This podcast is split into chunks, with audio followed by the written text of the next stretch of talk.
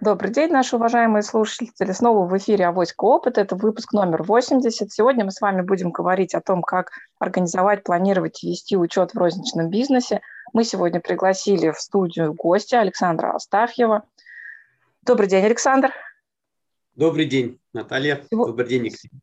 Сегодня в студии для вас работает Наталья Красильникова и Екатерина Кузнецова. Камиль у нас пока отдыхает, но в следующем выпуске мы уже надеемся снова будет с нами – Итак, Александр Астафьев – это глава, основатель и директор компании АСТ Консалтинг. Больше 15 лет своей жизни он посвятил уже работе с бухгалтерским налоговым учетом, финансовым планированием, финансовым моделированием и так далее. Да. Иногда в эфире там, мы обсуждаем вопросы, связанные с организацией учета. Это механика бизнеса, в него не получается действовать открыто там, условно говоря, работать, если мы не соблюдаем эти правила. Поэтому мы решили с вами об этом поговорить в рамках того, какие вопросы вы нам задаете в нашем там телеграм-канале «Авоська опыт» и на сайте. Вот. А, Александр расскажет, поделится сегодня своей практикой, да, исходя из того, что у него больше четверти клиентов занимается чистой розницей, еще есть куча производителей, которые либо что-то в розницу поставляют, либо организуют свои розничные продажи. Поэтому я хочу Александра спросить. Первый вопрос. Что нужно знать руководителю розничной торговли в области бухгалтерского налогового учета, чтобы начать и не получать предписаний со стороны регулятора? Да, ну, Наталья, смотрите, здесь это один из самых, наверное, основных вопросов для э, любого руководителя, там, собственника, неважно, розничного предприятия, прочего. То есть э, он должен знать, э, первое, наверное, все-таки, да, самое основное для себя – это э, какие-то базовые знания нашего отечественного налогового законодательства, российского. Да, он должен понимать все-таки, с чем ему работать и какие риски у него есть. Если, например, такого опыта не хватает, потому что, например, молодые предприниматели, да, ну, не всегда хватает времени э, для того, чтобы получить э, дополнительные знания там в этой области. Поэтому всегда можно обратиться к э, там, специалистам, либо, опять же, сейчас очень широко в интернете как бы и правильно все это описано, хотя бы первично ознакомиться. Да. Вот. Это нужно, потому что потом, когда в процессе работы вы начнете задавать бухгалтеру вопросы с большим непониманием, да, почему вы там такие налоги платите, а почему не по-другому и так далее. То есть изначально как бы, да, бухгалтер для вас это, ну, наверное, даже не человек, который за вас принимает решение, да, то есть вы, э, так как владелец, да, вы должны дать э, первичный вектор, а уже там хороший специалист дальше вам скажет, как его правильно организовать. Потом, наверное, для розницы, э, что, опять же, из нашего да, там, большого опыта работы, э, я бы советовал всем, наверное, вот предпринимателям знакомиться с 54-м федеральным законом. Э, это закон о контрольно-кассовой технике. Там достаточно подробно описано, как нужно взаимодействовать с государством в области передачи да, фискальных данных. Вот. И э, этот документ чем хорош для предпринимателя? То есть э, вот эта вот история, да, которая описана от э, момента там, получения денег предпринимателям до их э, фиксации налоговой, э, четко описана. И эту историю можно переносить, соответственно, на свою бизнес-модель, потому что потом вокруг всего этого вы можете строить э, так скажем, свою структуру, да, финансовую, там, бухгалтерскую, потому что э, Александр, притормозите. Да, Давай. Вы сказали, что есть риски, и начали говорить про 54 ФЗ, про прием денег, да, собственно а, говоря, у населения, вернусь. потому что мы работаем в рознице, да. Вот вернитесь, какие риски, да, и про то, вот про что сейчас говорить, как бы на что, на чем стоит сакцентировать внимание, когда мы делаем выбор. Допустим, если мы бизнес уже начали, мы понимаем, что нам действительно нужно принимать э, наличные деньги, принимать деньги через карточные оплаты, да, вот э, в этом поле. И какие риски у нас возникают, и про что важно помнить. Ну, смотрите, самое основное, что мы должны знать, что э, любой платеж в пользу предприятия от физического лица, э, вы, мы сразу с вами попадаем как раз-таки в зону это действия закона. Э, любой платеж от физического лица, на, на этот платеж должен быть выбит кассовый чек. И неважно, оказываете вы услугу, продаете товар, да, либо выполняете какие-то работы. То есть вы должны человеку как бы эту передать. Вот. И в связи с этим, как бы первое, что мы для себя как бы знаем, что если мы начинаем заниматься розницей, и у нас нет кассового аппарата, да, либо он не настроен, либо работает некорректно, то мы сразу с вами попадаем как в зону вот риска, что рано или поздно к нам придут и, соответственно, оштрафуют, либо вообще приостановят деятельность. Какие ключевые мы должны вещи запомнить, когда мы говорим про контрольно-кассовую технику? Вот это первый, там, выбить фискальный чек. Что еще нужно совершенно четко запомнить, как такую коротенькую памятку для наших слушателей? Поставить ну, смотрите, там что-то куда-то на учет на надо, подключить. Смотрите, коротенькая памятка для всех слушателей, да, а, прежде чем начинать как бы продажи, а, обязательно ознакомьтесь э, с этим законом и дальше выберите для себя а, правильную историю как бы организации этого процесса. Сейчас достаточно много компаний, операторов, которые оказывают комплексные услуги. Да, и вы можете заказать себе сразу автоматизацию именно э, кассы, да, и в том числе онлайн-кассы для работы интернет-магазина в одном месте в режиме одного окна. То есть нам нужно заказать у какого-то оператора, специализирующегося на оказании этих услуг, да. Да, обслуживание кассы или онлайн-кассы и все, что сюда, соответственно, относится. И подскажут нам профессионалы, что нужно сделать. Да, конечно. Но здесь, э, помимо этого, все-таки вы для себя изначально выбираете да, пакет, что вам э, важно включить. То есть за что вы, например, готовы отвечать сами внутри компании, да, а что вы, например, готовы передавать э, операторам. Вот я да? сейчас не очень ну, понимаю, например, что? Смотрите, условно, а, мы можем платежи принимать сами на свой расчет, да, а, расчетный счет от покупателей, а можем получать через платежные системы. Угу. Вот. Это как бы две разных ситуации, потому что там, а, ну, скажем так, организовываются они примерно одинаковые по документообороту, да, и по работе, но с точки зрения, например, расходов, расходы будут разные. Понятно. Потому то что есть, если мы будет стоить... в живой рознице находимся в офлайне, да, то есть у нас именно наличные и карточки, да, которыми нам люди платят. Сейчас еще есть возможности уже платежей через системы в виде там систем быстрых платежей по QR-кодам и так далее, да. То есть как бы интернет-розница достаточно давно знакома уже с моментами приема платежей через платежные системы. Офлайн розница с этим начинает знакомиться. Очень многие как раз начали впервые там знакомиться с платежными системами в этом году. Так получилось. Какие еще есть Значит, риски, про которые нужно... Да, по какие еще риски на входе нужно нам вот понимать, потому что мы поняли, что очень отдельная история это про работу с э, наличными приемом денег, да, с контрольно-кассовой техникой. На что еще обратить внимание, и мы там дальше пойдем тогда. Ну, я бы все-таки обращал внимание действительно на выбор э, правильного налогового режима на берегу, да, угу. потому что а, от этого в том числе будет зависеть очень много там, в периоде времени работы компании.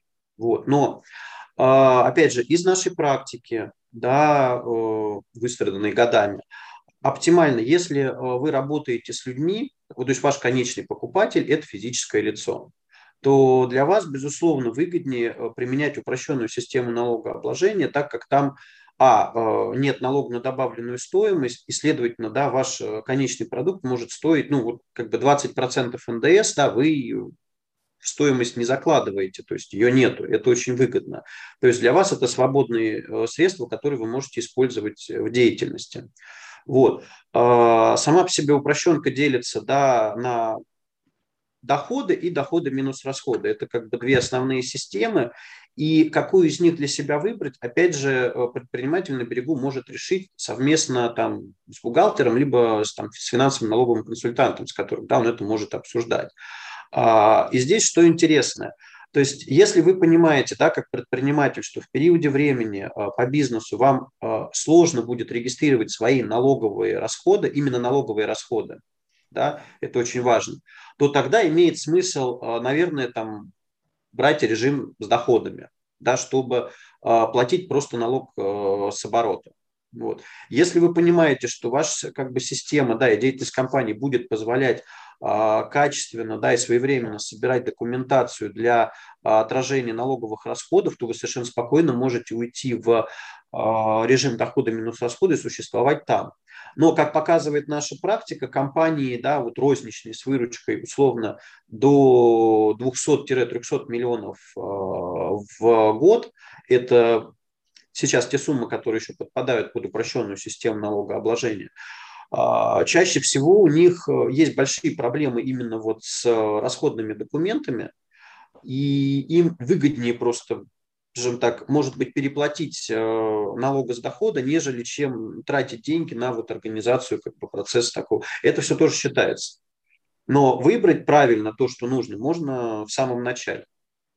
Можно Либо еще вот поподробнее? в процессе, наверное, первого года. Да, потому что у меня даже, у меня у самой даже не розница, при этом я на УСН 15%, и для меня это принципиально, потому что я закупаю большое количество услуг, и, соответственно, я считаю, что это намного выгоднее, чем платить оборот. Почему же вот розница, которая, у которой закупка составляет, ну, больше 50%, наверное, да, почему же ей может быть выгодно 6%?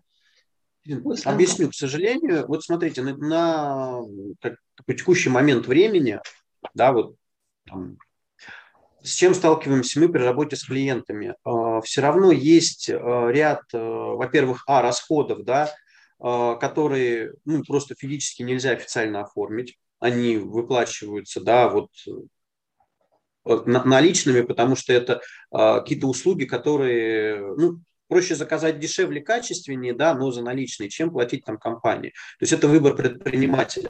А у нас бывали случаи, что товар могут покупать, да, в том числе как бы за наличные, потому что, а, ну вот нет возможности его купить как бы у производителя официально и так далее, и так далее. То есть по кругу изначально, да, когда вот формируется да, структура как бы бизнеса, предприниматель как раз этот выбор и делает. Ему стоит вкладываться, допустим, дополнительно, да, вот в историю, связанную там, да, с организацией вот этого процесса да, документа оборота, либо проще э, вот эту сумму как бы заплатить в виде налога и не иметь в дальнейшем последствий.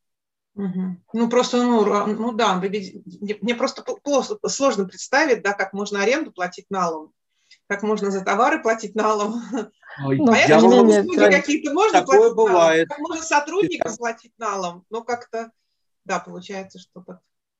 Я вам могу сказать, что на, на ряде центральных улиц Москвы помещения розничной торговли сдаются в таком формате. Понятно. Понятно. Хорошо, Александр. Это просто бывает. Нет, это можно исключать, но я говорю, что вот э, на этапе да, как бы начала да, работы желательно все-таки все варианты проговаривать, которые могут быть. Угу, угу. Ну и предприниматель должен предполагать, что будет.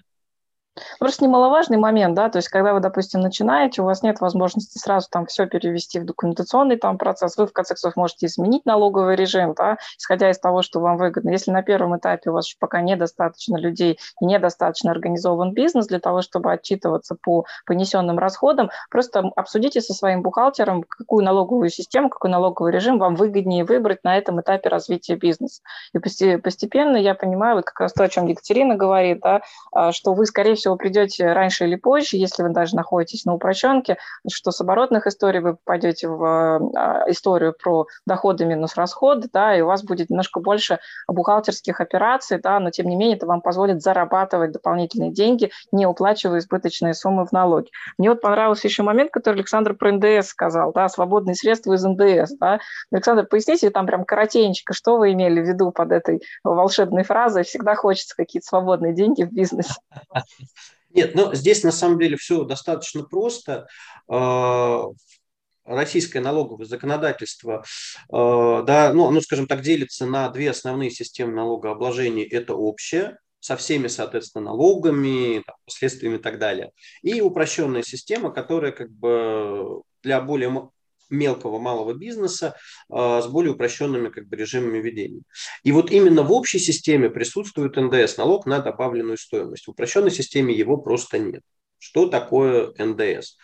Э, это добавленная стоимость на товар, продукт, услугу, которую вы э, производите да, продаете.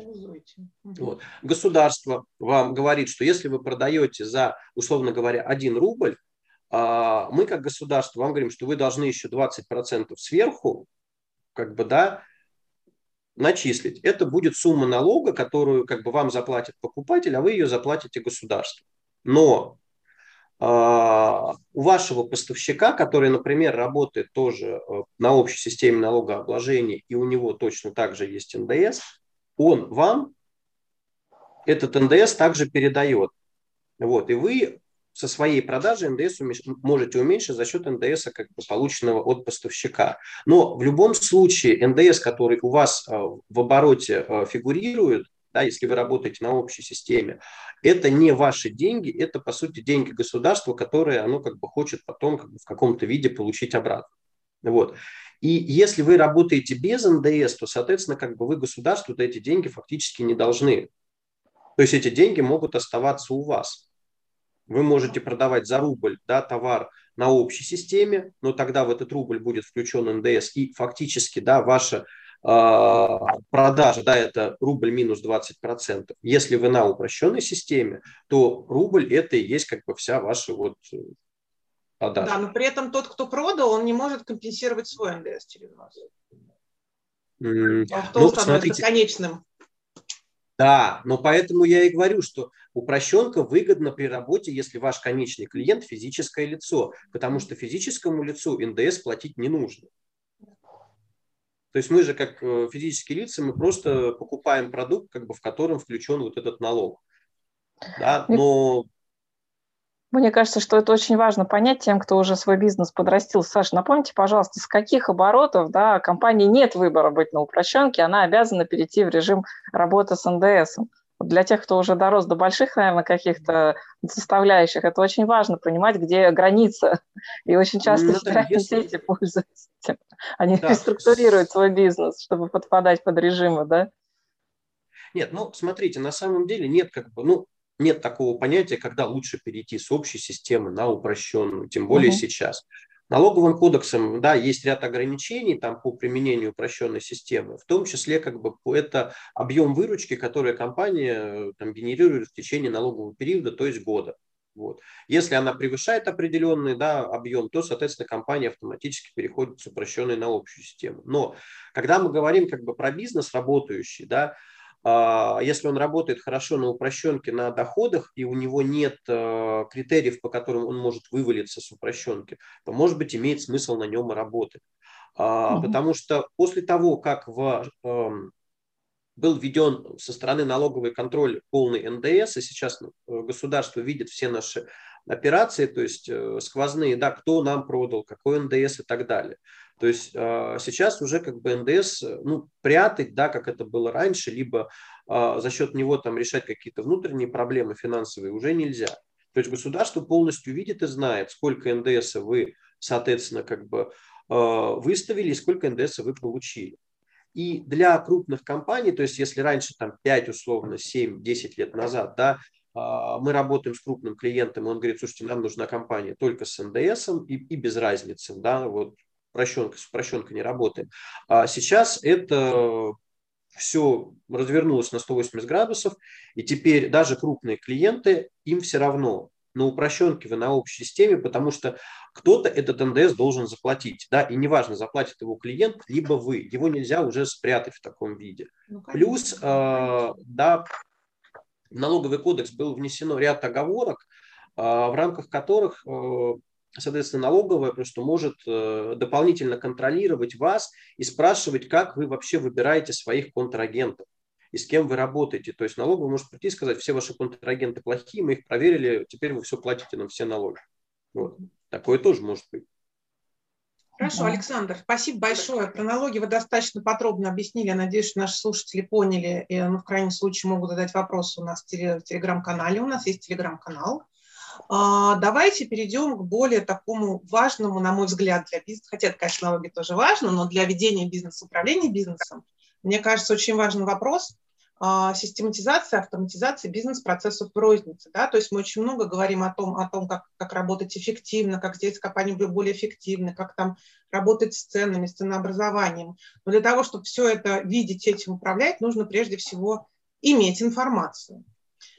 Да, безусловно. Здесь, смотрите, я можно спущусь как бы на самый низ, то есть для нас вот, э, ну, там, для бухгалтеров, да, что такое розница? Да, это а, условно, да, либо стационарный магазин, там, можно сказать, интернет-магазин, да, либо какой-нибудь переносной ларечек, где э, есть человек, да, он приобретает товар, соответственно, у кого-то, да, либо производит его за определенную стоимость и за счет некой наценки перепродает дальше. Ну, либо продает, да, скорее продает конечному. Вот. То есть схема э, работы розницы с точки зрения как бы, организации, там, допустим, бухгалтерского, ну и финансового даже учета, она достаточно как бы проста. Да? А, но это на первости. Потом, когда, опять же, мы берем конкретный э, бизнес, да, э, и начинаем общаться, например, с собственником, выясняется, как бы, да, что, опять же, розница да, может работать по-разному. Могут быть разные каналы продаж там, разные способы взаиморасчета в том числе и так далее, и так далее. А, поэтому первично нужно понять, что там собственнику важно с точки зрения оперативной информации для принятия управленческих решений.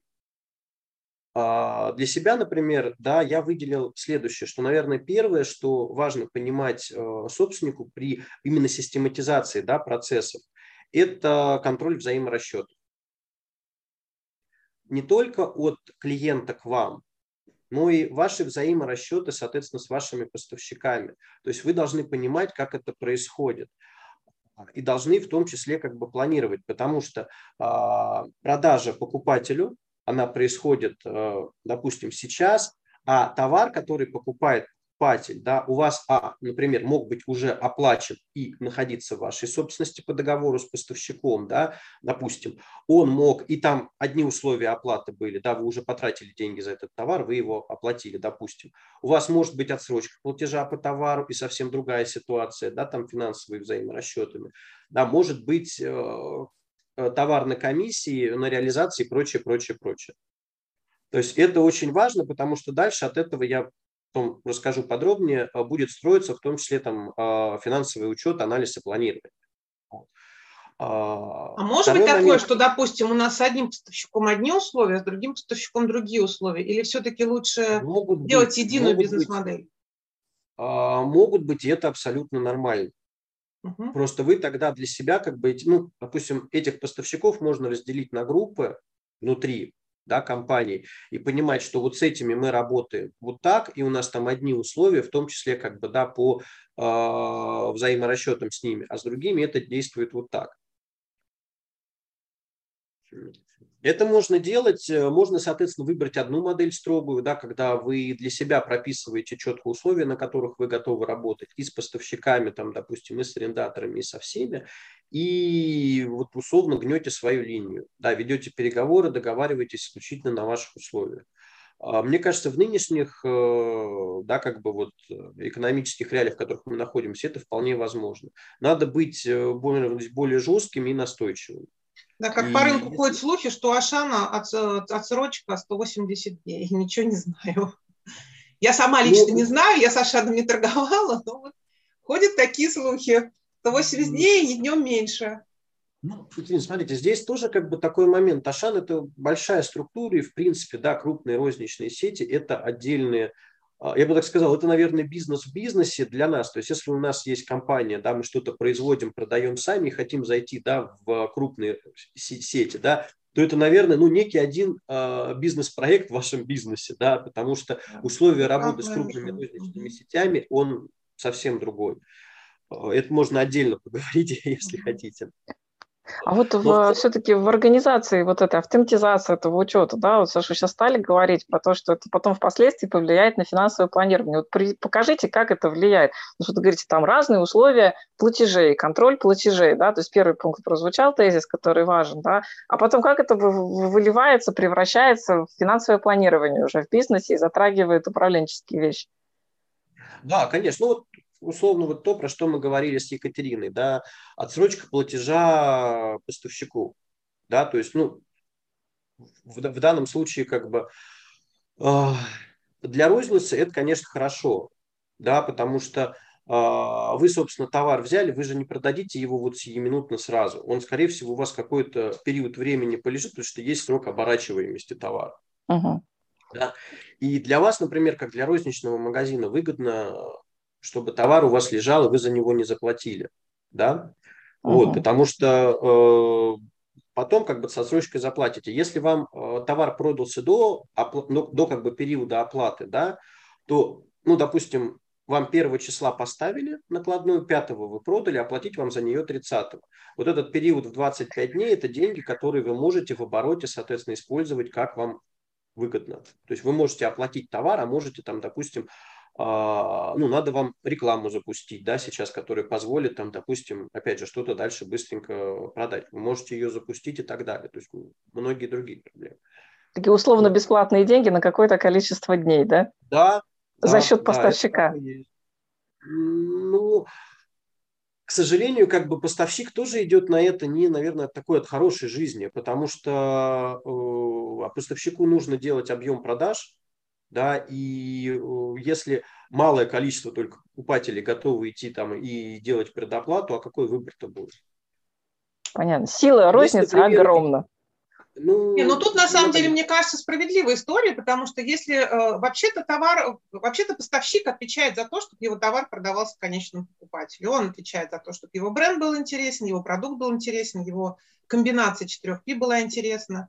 И если э, розница фактически это услуга, да, то есть вот просто ты делаешь этот товар ближе к покупателю, но если покупатели не покупают этот товар в рознице, в общем-то, это скорее проблема поставщика чем розница. Ну, ну и вообще логично, что, что поставщик платит рознице за сервис розничной продажи. Поэтому, собственно говоря, он и авансирует всю эту историю. И говорит, хорошо, я тебе все предоставил, да, я тебе отдельных свободных денег там на организацию розницы в общем-то не даю, но я готов подождать, пока ты со мной рассчитаешься за мое производство. Это справедливо. Александр, а вообще вот с точки зрения там отдельных категорий товаров, да, и отсрочек платежа, вот вы, когда с своими клиентами работаете, вот с чем сталкиваетесь? Какие есть примеры из такого живого насущного учета, которые, ну, условно говоря, вы понимаете, что это прям правило рынка, это нормально. Там, может, из области алкоголя, одежды, там какие-то примеры приведете ну, нам. Смотрите, например, да, если мы берем сегмент алкоголя, да, там исключительно всегда была отсрочка платежа. Вот. Ну, а Либо какой размер? Платеж... А, ну, стандартно это 40 дней.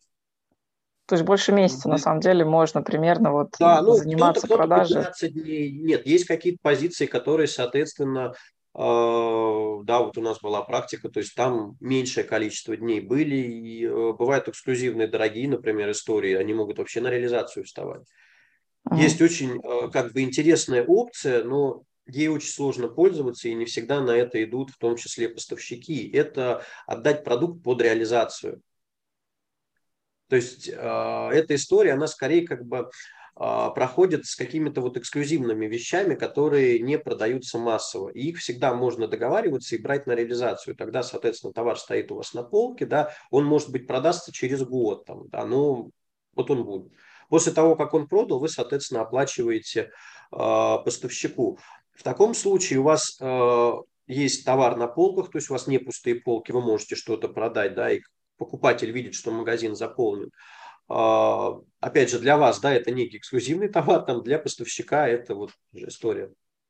Ну, вот можно нас... работать так.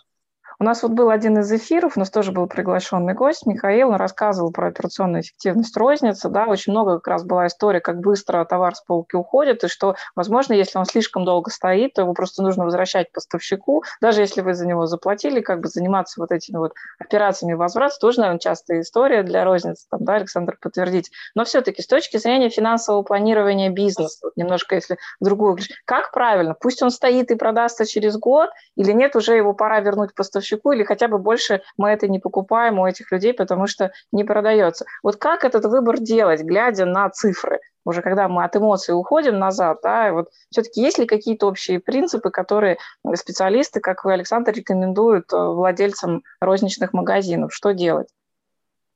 Ну, самый как бы здесь вот простой э, как бы, да, совет – это э, старайтесь в периоде времени, берите, например, отсечку месяц да, и каждый месяц просматривайте, а, какое, какое количество товаров по позициям у вас продается больше. Да, это раз. Вы поймете, э, что, во-первых, по объему продается больше, потом, а, насколько быстро это продается после, соответственно, поставки от поставщика, то есть период оборачиваемости. И третий момент, который надо здесь всегда отсматривать, это маржинальность вашей продажи. Потому что вы можете продать миллион штук, да, с наценкой там, в 1 рубль, да, и вы заработаете миллион. Все вроде как бы хорошо, да, но вы можете продать одну позицию, да, с наценкой в полтора. И вот, соответственно, как бы что выгоднее, да, поэтому всегда нужно искать некую как бы, да, середину отсматривать, э, что должно быть и то, что продается всегда как бы, да, с небольшой наценкой, потому что это делает вам оборот, да, и должны быть позиции, которые, соответственно, вот э, там более эксклюзивные. Безусловно, а, то, что не продается, да, это нужно возвращать. А, бывают просто истории, что, например, если товар скоропорти, ну, просто портящийся, то есть, да, если у нас одежда, а, она может лежать долго, и с ней ничего не случится, то в целом, например, продукты питания, у них есть срок годности, да, и там та же самая косметика. То есть э, вы для себя должны понимать, в какой период времени, например, да, то есть вы, вот как были примеры с нашими клиентами, да, в магазинах, они брали а, мясную продукцию, и заранее с поставщиком, например, договаривались, что э, срок годности, с которым их поставляют, он должен не, не, э, быть не раньше там, определенной даты, да, с момента поставки, и, соответственно, там условно за 5 дней до э, окончания срока годности, если эта продукция не продана, ее можно вернуть. Ну, либо отдать им обратно на переработку. То есть это как бы нормальная история, и такие взаимоотношения тоже возможно выстраивать. Угу. То есть мы вот часто говорим нашим слушателям, что ассортиментная политика с точки зрения стратегии – это основное, что есть у розницы. Но получается, что это даже выражается в финансах. Да, то есть фактически, Конечно. что продается, с какой скоростью продается, какая маржинальность. То есть вот они как раз прямая связь между стратегией и деньгами, которые вы зарабатываете, коллеги. Просто обратите да. внимание, она тут на пальцах показана с точки зрения финансиста, да если не считать, можно весело торговать, но не заработать, как я поняла. А если считать, то можно сделать выводы, что у нас продается хорошо, а какие категории, ну, мы либо продавать не умеем, либо у нас клиенты какие-то другие, либо еще что-то. Зок, я понимаю, что вот Александр тоже привел пример таких как бы эксклюзивных позиций. Очень важно, чтобы они в магазине были, чтобы магазин удерживал определенную там свою там сегментацию и позиционирование, да, вот то, что сейчас Екатерина тоже затрогала из стратегии. Может быть, они продаются не так часто, но они должны быть. А если вы понимаете, что ваша модель ориентирована там зарабатывать на небольших как бы наценках, да, на огромных оборотах, то у вас совершенно другой ассортимент, да, для того, чтобы этот поток обеспечивать, и тогда держать там какие-то эксклюзивные, редко покупаемые позиции, вам просто ну, нет смысла в рамках именно вашей модели и стратегии бизнеса. Александр, что еще интересного из э, финансового и налогового планирования вы хотите рассказать нашим слушателям? У нас осталось буквально 5 минут, да, на что им обратить внимание, о чем подумать, и, может быть, сказать, слушайте, да, пожалуй, мне пора переосмыслить, как я организую свои финансы.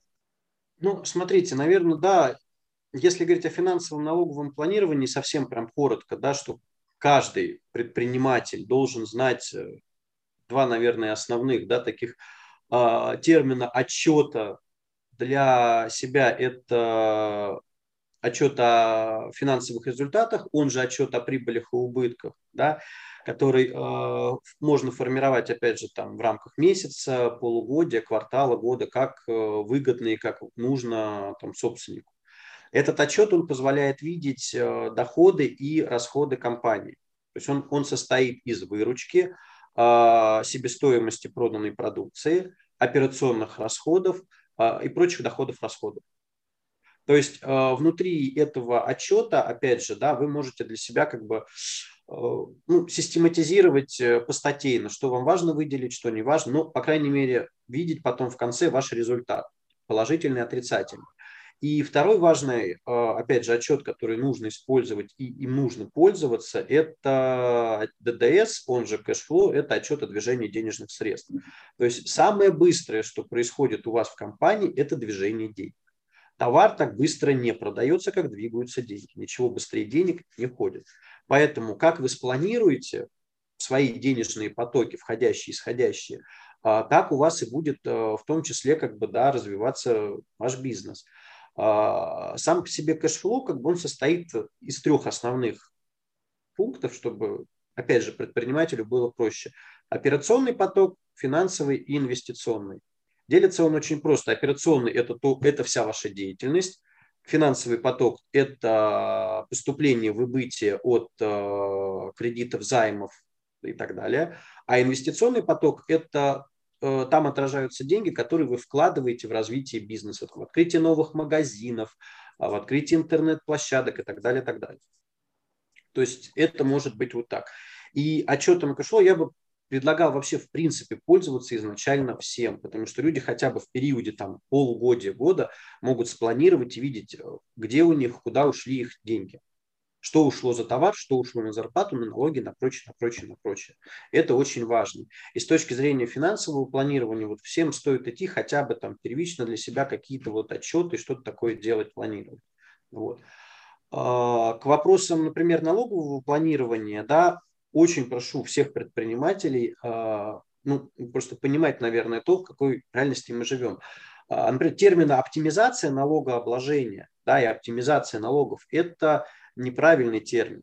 А, потому что оптимизацией мы занимались раньше, и сама по себе оптимизация, она говорит о том, что мы что-то где-то в текущем периоде хотим уменьшить, чтобы нам было хорошо, соптимизировать. Государство на это смотрит исключительно негативно. Но есть другая ситуация, это налоговое планирование, когда мы заранее с вами да, стараемся запланировать, что наша выручка примерно в, пери- в периоде времени может быть такой, расходы такими-то, и налоги мы будем платить в таком-то объеме. И для предпринимателя в итоге как бы это более правильно, потому что он заранее знает, что если он а, достиг той цели, которую он себе поставил с точки зрения выручки, да, то он уже знает, что налогов ему по факту надо будет заплатить столько. Если он не добрал, то он заплатит меньше, если перебрал, заплатит больше. Это очень важно понимать. Да, спасибо, Александр. Потому что обычно, когда сталкиваешься по факту с отчетом о бухгалтерии, думаешь, господи, откуда столько налогов-то я плачу? Какая-то маленькая жадность посещает. Но в этот момент надо вспомнить, что налоги идут на развитие наших условий жизни, обстоятельств страны, там, подготовки кадров. И, в общем, налоги платить тоже должно быть приятно, потому что это ваш вклад, так сказать, в копилку всего, что происходит вокруг вас в среде. Да, Александр, спасибо вам большое. Наталья, я бы еще хотел как бы нашим просто вот в завершении, да, а, предпринимателям, особенно кто занимается именно интернет-торговлей, да, розничной, а, обратить внимание просто на следующее, что сейчас а, есть некий тренд, тенденция между, ну, внутри компании именно вот интернет-торговля, они себя хотят позиционировать не как э, там интернет-магазин, как розница, а как IT-компания. И угу. это, в принципе, с точки зрения опять же, государства и налогов очень правильная позиция, потому что э, наше налоговое законодательство, например, для IT-компаний льгот разных, в том числе налоговых, дает больше, чем для розничных компаний. А так как у вас есть некая платформа, через которую вы, например, в онлайне это продаете, почему вы не можете являться IT-компанией?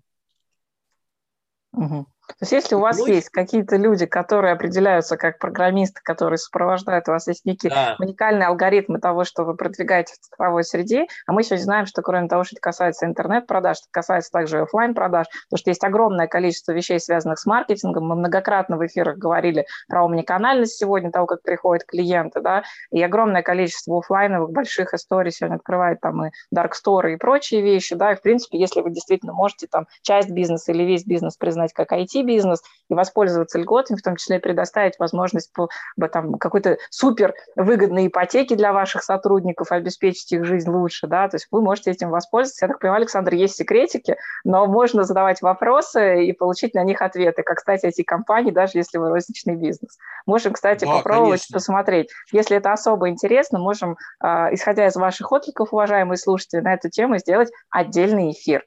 Александр, ваши а, пожелания да. предпринимателям, исходя из вот их ежедневного взаимодействия с финансами, налогами и бухгалтерской отчетности, мы будем, наверное, уже прощаться. Слушайте, ну, на самом деле, я как сам предприниматель э, всем предпринимателям, да, могу сказать только огромное спасибо, что вы работаете в это нелегкое время, да, и мы как э, немножко сумасшедшие люди все равно живем вот постоянно как на вулкане. Это огромный труд, это сложно. И э, давайте ну, так развиваться вместе, двигать э, нашу страну, да, и себя как бы в лучшее светлое будущее, наверное, назовем это так. Вот. Спасибо, Давайте Александр. работать, без нас все равно ничего не получится. Спасибо, Александр, большое спасибо.